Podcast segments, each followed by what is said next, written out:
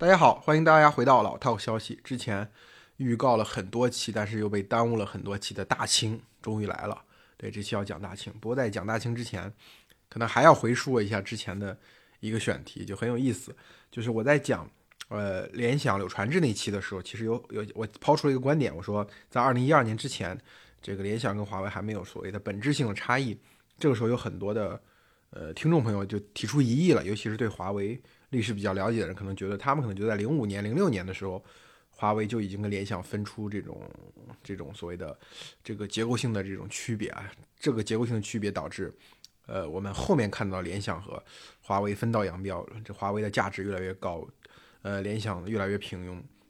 对，我不否认这点，因为你实际上去看华为整个发展历史，你会发现在这个九八年到零零五年、零六年的时候，它是一个。呃，增长率，然后到零六年之后，一直到二零一二年的时候，又是一个增长率。二零一六年之后，它又有一个更陡峭的增长率。其实，如果你你要说联想跟华为之间的区别，你要从零五零六年讲，我觉得没有问题。但是我为什么要坚持二零一二年这个点呢？因为我觉得从公司竞争的角度来讲啊，一个是二零一二年的时候，联想跟华为的营收还是大致相同，都是三百亿美元左右。大概二零一财年的时候，联想大概是二百九十多亿吧，嗯，然后华为是三百一十多亿。但是利润率当时已经确实有区别，利润率的时候就是就是联想大概是一个五亿美元左右的这样一个数量级，然后华为已经是。这个二十亿美元这个级别了，而且在二零一二年是华为推出了非常多的成功的策这个策略。今天看起来，一个是任正非向这个研发人员保证，呃，未来十年每年至少四亿美元以上在芯片上的这个投入，尤其当时对刚刚冒头这个海思的投入，因为海思应该是在二零一一年哈，二零一二年时候推出的第一款芯片嘛，就是它的那个 K 三 V 二的芯片嘛，呃。就之之前更早的时候，还有一款芯片，可能呃，这个行业的用户、行业市场是知道，但是一般的 C 端用户应该是不太知道的。对，呃呃，包括余承东当时去这个华为终端，当时开过这个呃所谓的华为终端的遵义会议，然后后面接着推出了呃 Mate 七大获成功，这个都是后话了。就是呃，二零一二年的时候，我认为虽然两家公司在呃，比如说华为在零五年、零六年之后就是打岗。就是，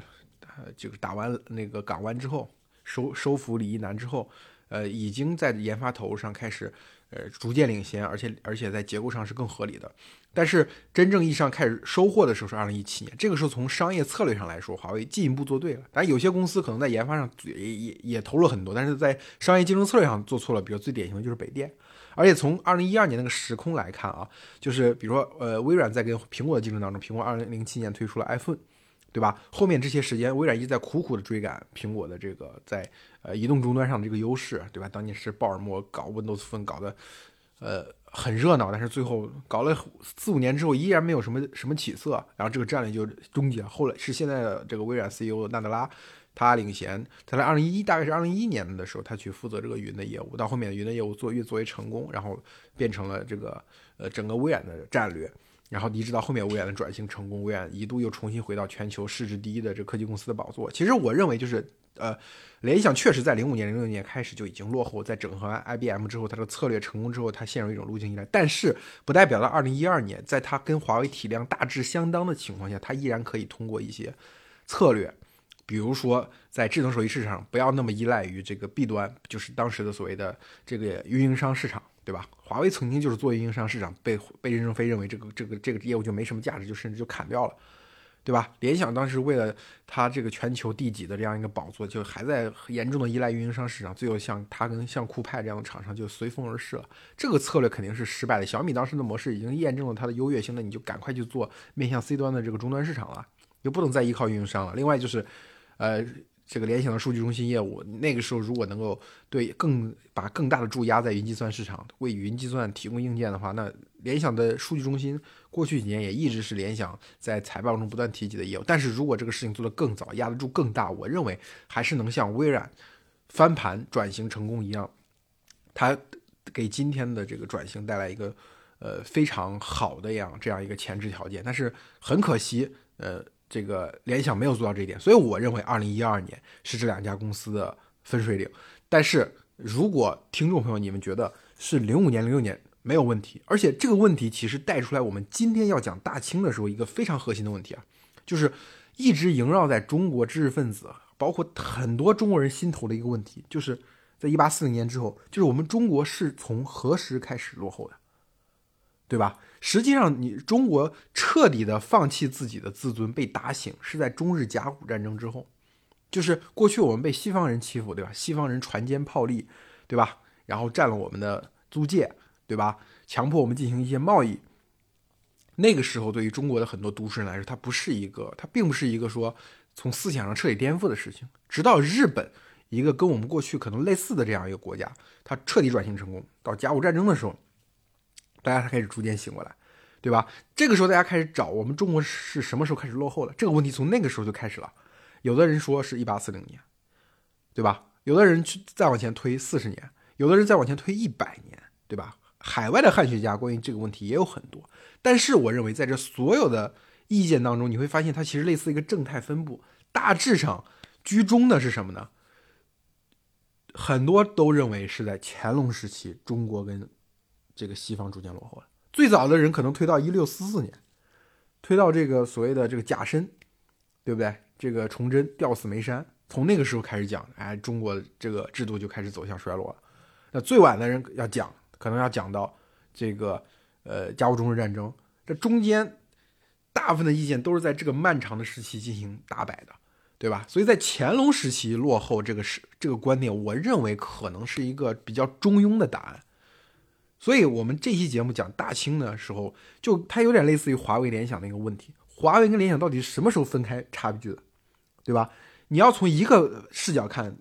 零五年就分开差距，甚至有人从觉得这家公司从创建一开始的 DNA 就分出了他们今天的差距。我觉得这就可能有点扯淡了，对？我觉得公司还是在变化当中。当然，中国也是一样，大清清朝，对吧？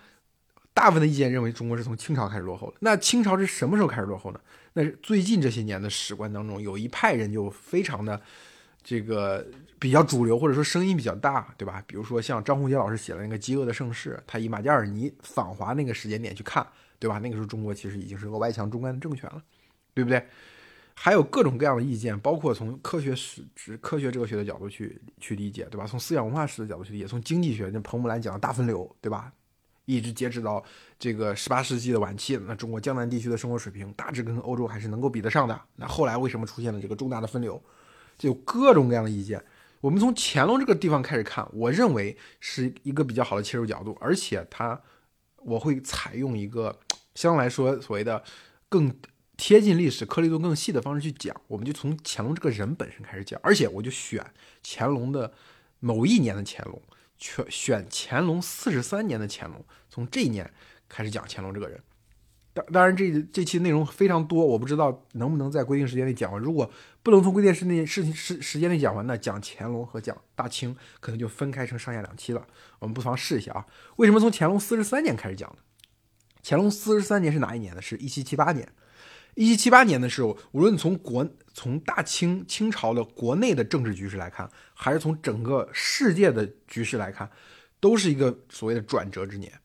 我们先说从国内说，对于乾隆来说，一七七八年的前一年，乾隆的母亲去世了。大家都知道乾隆是个大孝子，对吧？他一生当中也非常多的时间用来写诗啊、作画呀，去歌颂自己的母亲，然后不断的给自己的母亲加尊号，对吧？甚至于包括了晚年的一个非常重要的政治决定，就是他到底要不要执政六十年之后要把权力交给下一代，不要超过自己的这个祖父。康熙就这个决定，他也是咨询于他的母亲。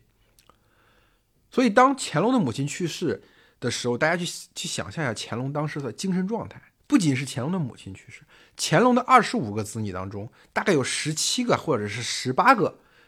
在这一年已经走在乾隆前面了。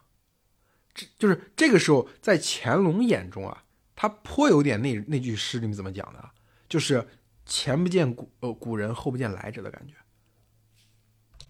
母亲的去世很可能是压垮他的最后一根稻草，因为之前像他的他从他祖父到他的这个宫廷御用画师，就是耶稣耶稣会的那个传教士郎世宁，对吧？在大概在乾隆三十几年去世的，我我记得不太清楚了，大概是这样的一个时间点。像张廷玉，就是乾隆早期早期的这个重最重要的辅臣，对吧？也是应该是在乾隆十几年的时候去世的，而且在他他这个。这个告老还乡的时候还还遭到了这个乾隆的这个这个叫戏弄也好，这个侮辱也罢，就是把张廷玉搞得很没有面子。乾隆他最心爱的富察皇后，对吧？是也大概是在乾隆十四年去世的。这个我们到到时候要讲一下，乾隆十三年应该是十三年，十四十四年十三年，应该是十三年去世的。对，十四年是很多事情的发生。就是我等我们等会儿还会讲乾隆十四年，我们先讲乾隆四十三年啊。所以，相对于早期甚至中期的乾隆来说，乾隆从此之后的性情大变。一个在政治上，他搞了很多事情，比如说搞平反，搞平反不仅平反到自己父亲那辈，还平反自己的爷爷那辈，甚至。平反到自己的曾祖父那顺治的那一辈有哪些呢？比如说像，呃，当年所谓的大家都知道看过《雍正王朝》都知道九龙夺嫡这个故事，对吧？就是八阿哥以八阿哥为首的和这个雍正所争夺的这个这个集团，他最终覆灭了，对吧？以这种非常呃惨烈的这个结局收场。那这个时候，这个内心开始变得柔软的乾隆，又把开始把他们这些他的叔父们开始平反了。顺治那个是什么事情呢？顺治朝的事情是多尔衮，对吧？多尔衮在在这个顺治亲政之后，就是多尔衮这个这个呃呃从马上摔马背上摔下来去世之后，对吧？顺治真正掌握了权力，然后没过多久就开始鞭尸、挫骨扬灰，对吧？这是也是一个所谓清朝的一个所谓的政治上的一个重大变故。那这个东西就是一个没有人敢提的一个敏感事件，对吧？那乾隆这个时候甚至于念起了多尔衮的好，哎，觉得多尔衮在在大清进入呃征服内地，对吧？呃，这个过程当中发挥了非常大的作用，对吧？虽然犯过一些错误，但是呢，我不能够不能够根仅根据一些诛心之论来认为他一定有篡位的想法。那把多尔衮甚至也平反了。大家如果熟悉历史的人知道啊，就是像多尔衮也好，无论是多尔衮也好，还是这个八阿哥也好，呃呃康熙的八阿哥也好，就是这种级别的历史的重新的定案，一般来说都是一个希望开新气象的新朝去干的，不会是一个原来已经在位的四十几年、五十几年的老皇帝去干的。甚至一般都会以以这个先帝的遗诏，因为先帝的遗诏，先帝马上就要行将就木的时候，这个遗诏往往是操之于这个顾命大臣之手。那时候顾命大臣写一个遗诏啊，我什么事情要平反，这样让新的皇帝有这样一个政治资本去把这个案子给翻过来，都是非非常消耗政治资源的事情才能做到。但是乾隆呢，在自己的任上已经。他已经在位四十三年的，在中国历史上已经算是排得上的皇帝了。这个时候，他决定去做这些重大的政治平反决定。另外呢，一个呢，我们可以去去想，他在亲情上，在家庭上，这是刚开始讲的政治，在亲情上、家庭上，之后你会发现，乾隆越来越对家人关心宽纵。这不仅是他宗室的人，也包括他的这个他的这些所谓的外戚们，比如说，呃呃。就是乾隆朝有两个非常著名的公主，一个是三公主，一个是十公主。三公主那是这个所谓的富察皇后的嫡公主，所以这个三公主叫应该是叫和敬公主吧，十公主叫和孝公主。和敬公主府您现在还在在北京还能还能看到，就是应该是在就在二环里面，离那个恭王府是不远的。和敬公主府，呃，这个其实呃。呃，怎么讲呢？就是说，和敬公主在出嫁的时候的规格就已经非常超乎于之前的这些公主们了。她是和那个蒙古的王公联姻的嘛。然后这个和孝公主是她最小最后一个出生的孩子。和孝公主呢，呃，嫁的时候是嫁给了那个和珅的儿子嘛，对吧？这两个公主都是她非常宠爱的孩子。那这那个是在乾隆大概五十多年的时候。这个时候，他最后一次去和敬公主的府上去看这个生病的和敬公主，因为他一般来说，和敬公主有病啊，乾隆都会去看。这个时候已经出现了什么结果？这和敬公主也已经已经这个五十多岁了，那。这个乾隆那更是有七十多岁了，就是两个老人之间，一个一个七十多岁老人就看自己五十多岁的孩子，这个其实这种场景在微博的热搜上其实也也有。但是作为一个皇帝来说，作为乾隆这个人来说，你还能感感觉到他对于亲情这个东西是越来越眷顾了。包括这这两位公主的驸马，对吧？都是获得了呃这个乾隆相当程度的优待，哪怕犯了错误，对吧？这个乾隆也不太会追究他们。还有类似的，像当时我一个记得是，呃，曾任过四川总督的这个李世尧，呃，这也是乾隆中后期的一个重臣。那他已经明显的被揭发出有这个贪赃枉法的这个证据了，而且他不止一次，在很多任上都被举报贪赃枉法，而且证据确凿。但是乾隆总是把他免了之后再启用，免了之后再启用。在晚年的时候，乾隆确实是对于无论是对于这个呃自己的家庭，还是对于朝廷上的东西，都变得特别宽容。还有四十三年的时候，有一个。呃，非常重要的事情就是和珅的崛起，对？和珅在在乾隆朝的中后期开始跻身，通过呃自己的婚姻，对吧？他本身的出身比较寒微，虽然他是旗人，他是满族人，但是他的出身比较寒微。那靠着呃一个联姻，才获得了跻身乾隆的侍卫队的这样一个资格。然后他在侍卫队上给给乾隆留下了一个印象之后，然后他基本上把所有他能够出任的官职都轮调了一遍，然后最后变成了这个所谓的军机大臣。这个和珅到户部去当侍郎，就是他真正意义上成为这个，成为这个我们我们讲的说省部级以上的领导干部，真正意义上的大员是在也是在乾隆的四十三年。说到说到和珅的这个这个这个崛起，很多人说和珅像富察皇后，长得像富察皇后，所以说让乾隆很注意到了。我是，呃，这个这个这个观点，我我认为是。不太没有特别特别强的证据，但是在这个君主晚年的时候，遇到了一个呃一个特别清秀、特别聪明的小孩儿。这个小孩儿当然不是指那么小，遇到一个年轻人的时候，这时候他其实比较容易产生一种青青子衿，悠悠我心的这样一种情怀。我认为更多的是乾隆看到了一个就是已经开始身体处于衰微状态的这个乾隆，看到了一个非常年轻的、非常有活力的。而且很聪明的这样一个年轻人，他本能的那种想要栽培、想要提拔的这种冲动，可能更重要吧。当然说像富察皇后，我觉得这个事情当然可以就是这个，我们把这个这个话头转向富察皇后。就是乾隆，我们刚才讲四十三年是乾隆这个情感上发生重大变化的一年，就是他身边的大部分的人故人都纷纷去世的时候，他开始对家庭也好，对于对于清朝的官场吏治也好，还是他自己内廷的生活也好，开始变得柔软了。之前。乾隆的另外一个分水岭就是所谓当年富察皇后的去世。富察皇后的去世对于乾隆来说是一个所谓思想上的或者说这个呃性格上的一个极大的变化由此产生了。因为呃乾隆在继位之初的时候，他的政治局面是什么？就是雍正朝是是一个改革的朝代，对吧？大家都看过雍正王朝，雍正王雍正时期有推行了非常多的改革，对于官员的考察，对于土地兼并的抑制，对于这种大户的这种。呃，官绅一体纳粮，一体当差，就是非常多的政策，它都是比较严厉的。所以等到这个乾隆上台的时候，他其实某种意义上是恢复了很多更像他康熙朝的一些比较宽容的政策。他是以这样的形象，以这样的政治面貌登上历史舞台。因为毕竟大家很容易理解，对吧？往往是老皇帝做的事情呢，新皇帝就可以翻一翻、动一动、松一松。这样的话，这个你的这个政治局面比较容易打开嘛，对吧？但是乾隆。十三年，富察皇后在济南去世这件事情，对乾隆的性情来说有一个非常大的变化。富察皇后在说到富察皇后去世这个事情，又可以去讲另外一个，呃，比较偏的东西，就是关于呃，我们看《还珠格格》里面这个这个大明湖畔的夏雨荷，就是为什么大明湖畔的夏雨荷这个故事是不可能是真的呢？这就原因就是在这儿，富察皇后恰巧就是在济南城去世的。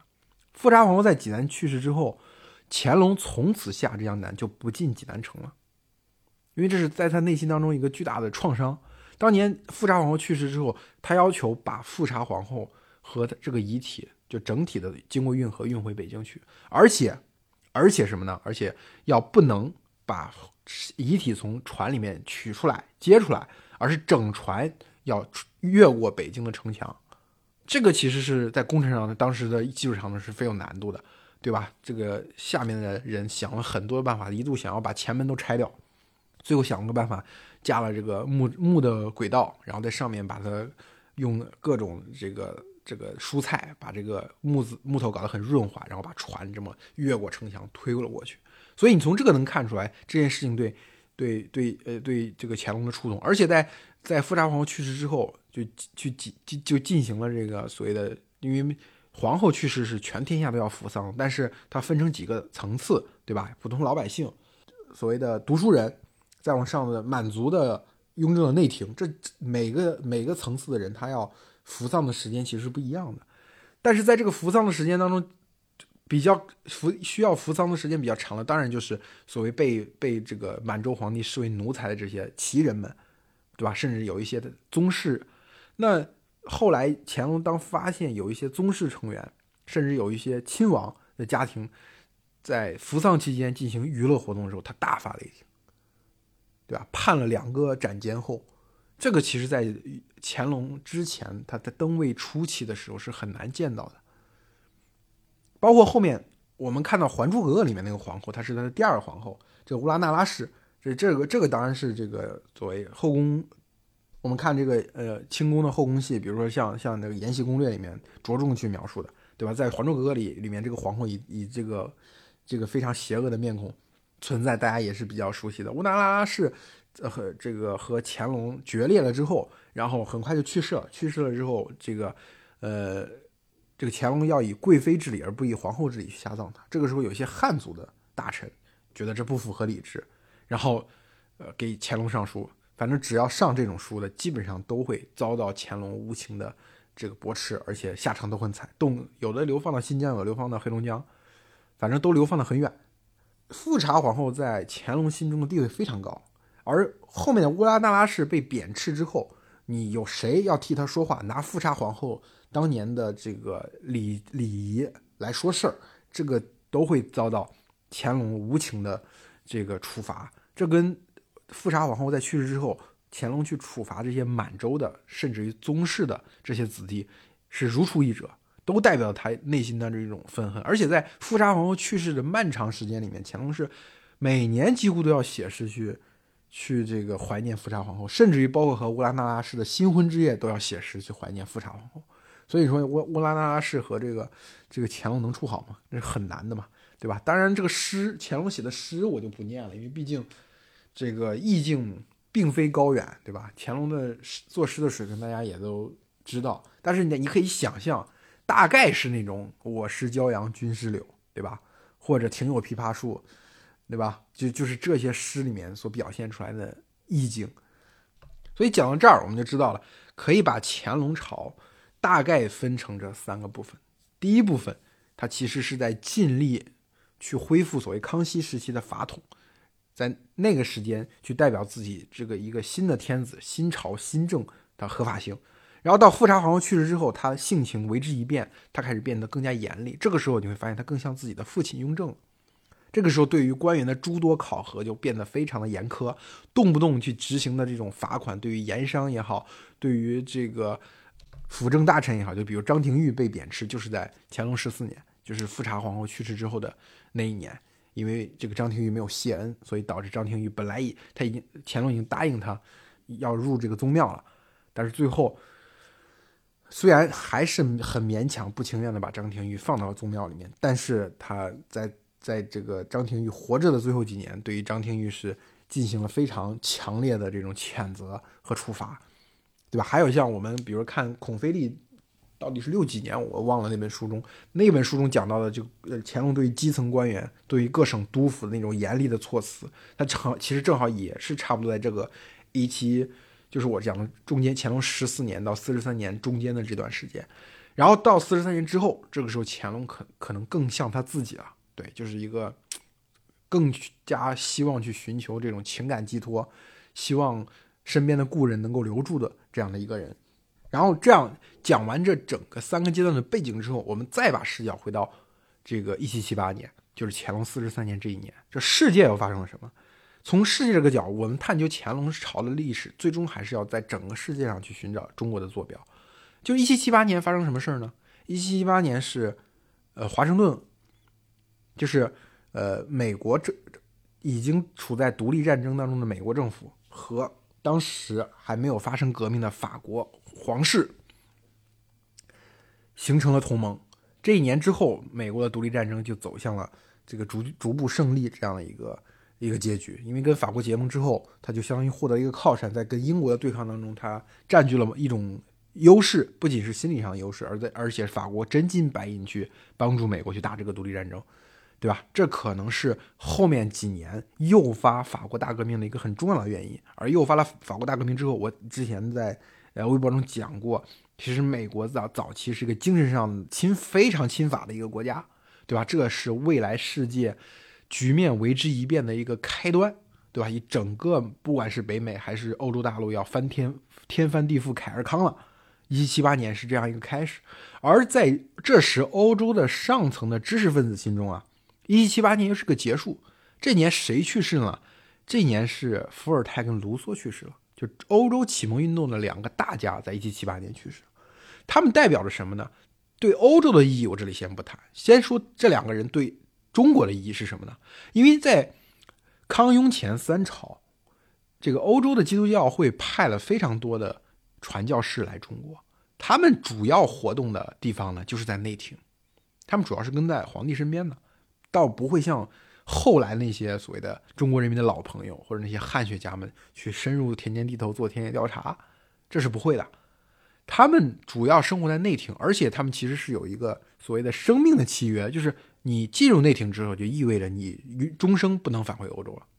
就是在北京，就是国国家图书馆。魏公村那个地方，呃，就是国家海洋局那个后面有个什么寺啊？哎，我忘记那个寺叫什么名字了。那个寺里面就是那些早年来华传教的耶稣会士的他们那个墓，就是在那个那个寺里面好像就有五十多个人。一共呃来华的耶稣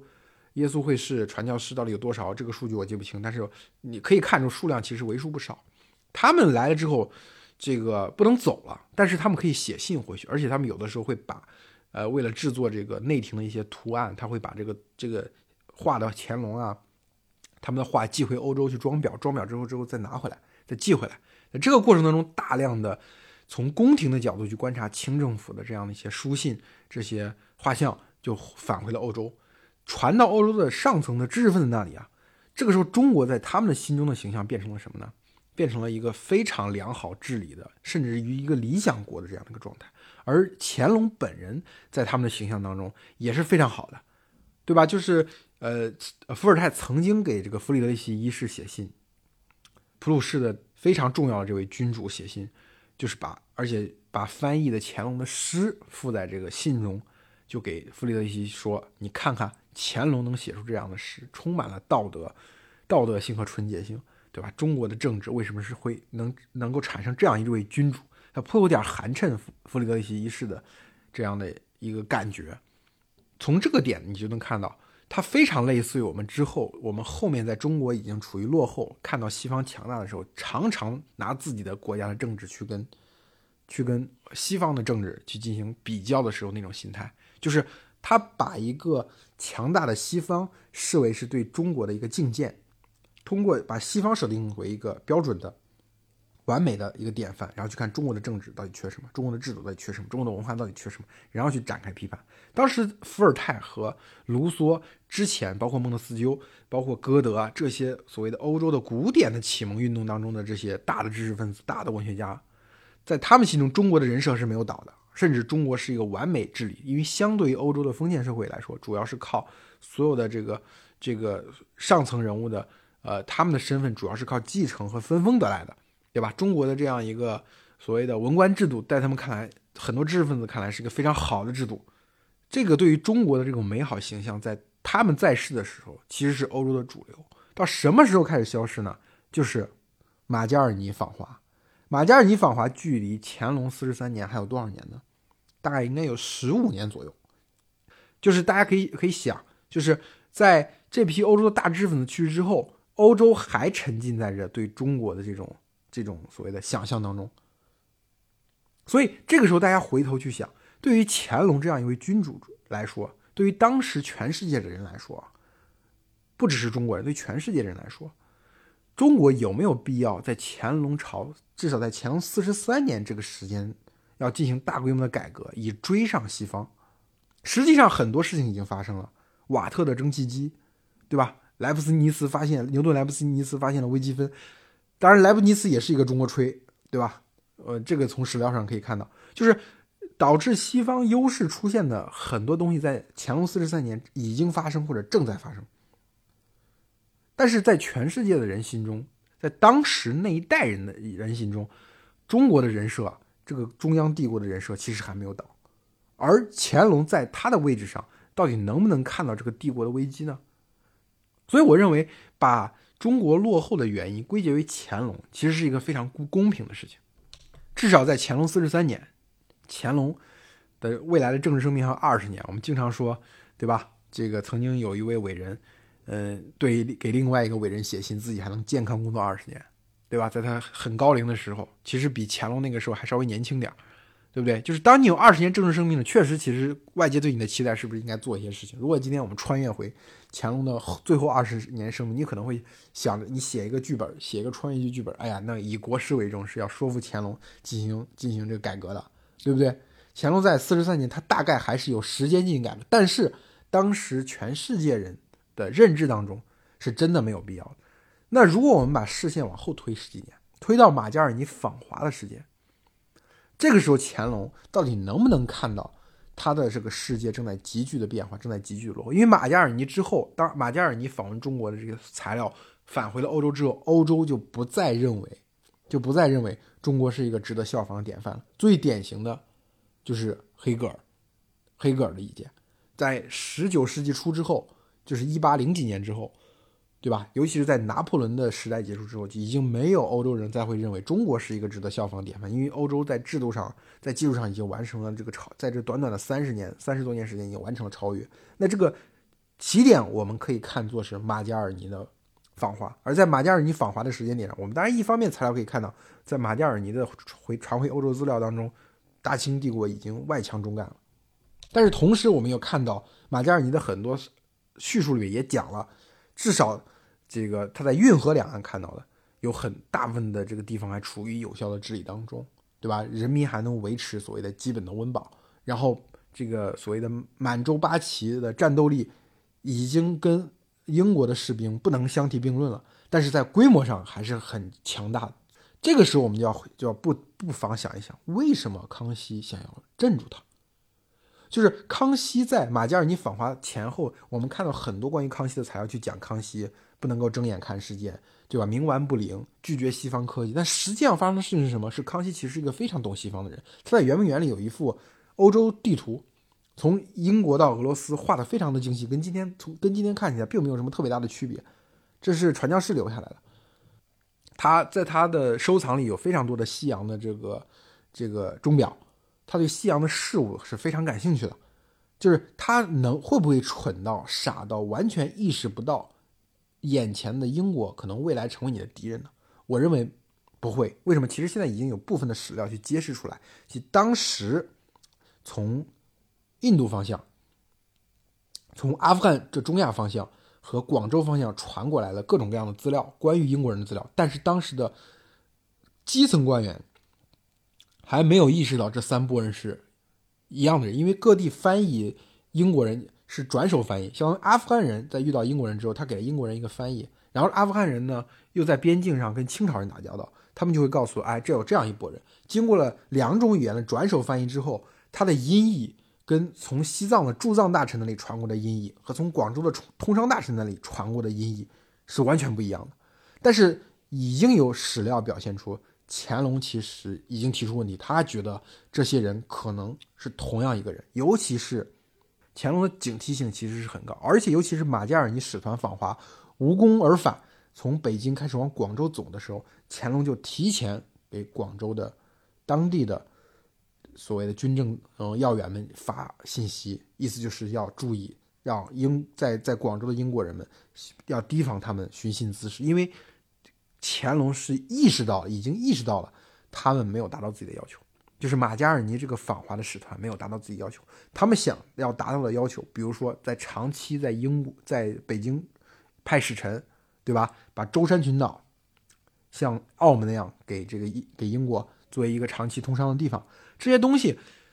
乾隆在面对这些要求时，首先都断然拒绝了，然后。那些马加尔尼用来表现英国科技进步、军事强大的这些礼物，乾隆都表现出了某种意义上的不屑。我认为，我今天我个人观点啊，它应该是一种策略性的。这跟后面他给广州的军政大臣们发信息，要防止这个英国人在当地寻衅滋事，以及他根据这些三个方向不同方向带来的英国人情报，判定他觉得这些人有可能都是同一拨人。就这些信息来看，乾隆的晚年，他对于世界局势绝非一无所知，至少他有一种模糊的印象。这种印象对于他一个统治了中国几十年来，主要处理了各种各样内忧外患的人来说，至少他知道危险在靠近。一种模糊的印象，危险在靠近，这个是毫无疑问的。一个意识到危险的人，他应该做出的反应应该是改变。但是这个当这个危险还很模糊的时候，而这时候有所谓的十全武功，在乾隆四十三年，基本上九件都已经完成，就剩一件了。就是他所追求在中国的古典历史，在中国儒家的标准当中那种完美的君主的形象，大部分的事情都已经做完的情况下，他有没有可能再接过一个维新君主，对吧？接过于后来光绪和这个昭和天皇要做的事情呢，这个是不太可能的，对不对？就维新的这个事情，一定是原有的权力格局出现重大的变化。这个时候，国内国内政治需求和国外的需求合二为一了，这两个东西能够互相发生震荡，然后产生产生政局和这个这个政治经济制度的各种变化。但是在乾隆一个已经执政了四十三年的人来说，就是当马加尼访华的时候，已经五十多年了。他只剩下是生命当中的最后七八年了，他意识到了危险，但是他有可能去做出改变。我觉得是很难。大家设身处地的想一想，不要用这种后代开上帝视角这种视角，而是带入到当时，你的知识局限于乾隆晚年的此时此刻，甚至于我们把历史的眼光再往后看，看到嘉靖，看到道光，道光年，你会发现乾隆的政治遗产在某种程度上。其实，呃，是它是作为一个政治遗产，后来被逐渐吞噬、被破坏了之后，中国才彻底落后了，而不是说，就是乾隆时期的很多的政治遗产，其实是这个国家强大，或者说这个政权强大的一个很重要的保证。而这些呃政治遗产，反而是在从嘉靖、道光，甚至于到慈禧时期被不逐不断的破坏了之后呢，这个国家才逐步的落后了。甚至我们用一种比较的视角去看这所谓的在现代化转型之前的这些欧亚大陆上的大帝国们，他们在面对现代化冲击和以英国为代表的这种西方列强的冲击的时候，大家做的怎么样？横向比较，就比如说印度，印度的情况跟跟中国当时非常类似，一个北方的少数民族的武力集团夺取了整个四大这个版图内的控制权。他们也面临英国人的一开始通商，后来变成了殖民，后来变成了多次的这种军事的对抗。那他们很快就丢掉了自己的政权。啊，土耳其呢？我们跟看跟英国跟俄国多次交手之后，这个国家到最后大部分的领土都丧失了，只剩了它最后核心控制的这个区域，就是今天土耳其这个版图。一直到一战的时候，在凯末尔上台之后，才逐渐成形成了所谓现在的土耳其。清朝首先它的大面积的大部分的国土没有丧失。对不对？到今天被到新中国能够继承下来的时候，其实可能外蒙丢掉了，对吧？然后东北丢掉了周围的两大块儿，对不对？但是可能百分之八十五的领土还是被继承下来了。然后呢，这个政权在丧失权力之后，比如说我们去比较俄罗斯，对吧？他的这个沙皇在丧失政权之后，他们的下场是很惨的。呃，清政府的下场其实还好。然后我们再去想清朝的制度当中。沿袭过去中国的一个核心的矛盾，就是一个是外患，一个是内忧。外患就是外来的侵略者，以前是主要来自于北方，后面到清朝变成了海上。那另外一个就是内部的农民战争。就清朝其实不仅大体上平安平稳度过了外部的侵略，他他这个呃英法联军也好，八国联军也好，他最后都以某种方式解决了，没有让自己的政权丧失掉。另外一方面，面对农民战争，主要是呃这个太平天国的冲击，他也最后靠。放权给汉族，汉族地主武装这个方式也解决掉了。就是他其实你要从横向去对比的话，你会发现，就是清政府清朝做的事情，应该说是呃和奥匈帝国或者俄罗斯是大体在同一水平上，比不上日本的明治维新，对吧？但是远好于土耳其和印度。所以在这个坐标上你去看的话，其实清政府没有说很差。我们说腐败无能的清政府丧权辱国这个事情，我认为，呃，大体上性质上是没有错的，但是从数量级上，或者说从量量变的角度来讲，其实它是一个相对来说敞口比较小、损失比较少的这样一个现实。那到底为什么清朝能做到这一点？我觉得我们就放到下一期去讲所谓大清的所谓的制度优势。这期呢，更多是讲乾隆，乾隆到底要对清朝、所以中国的历史负有什么样的责任？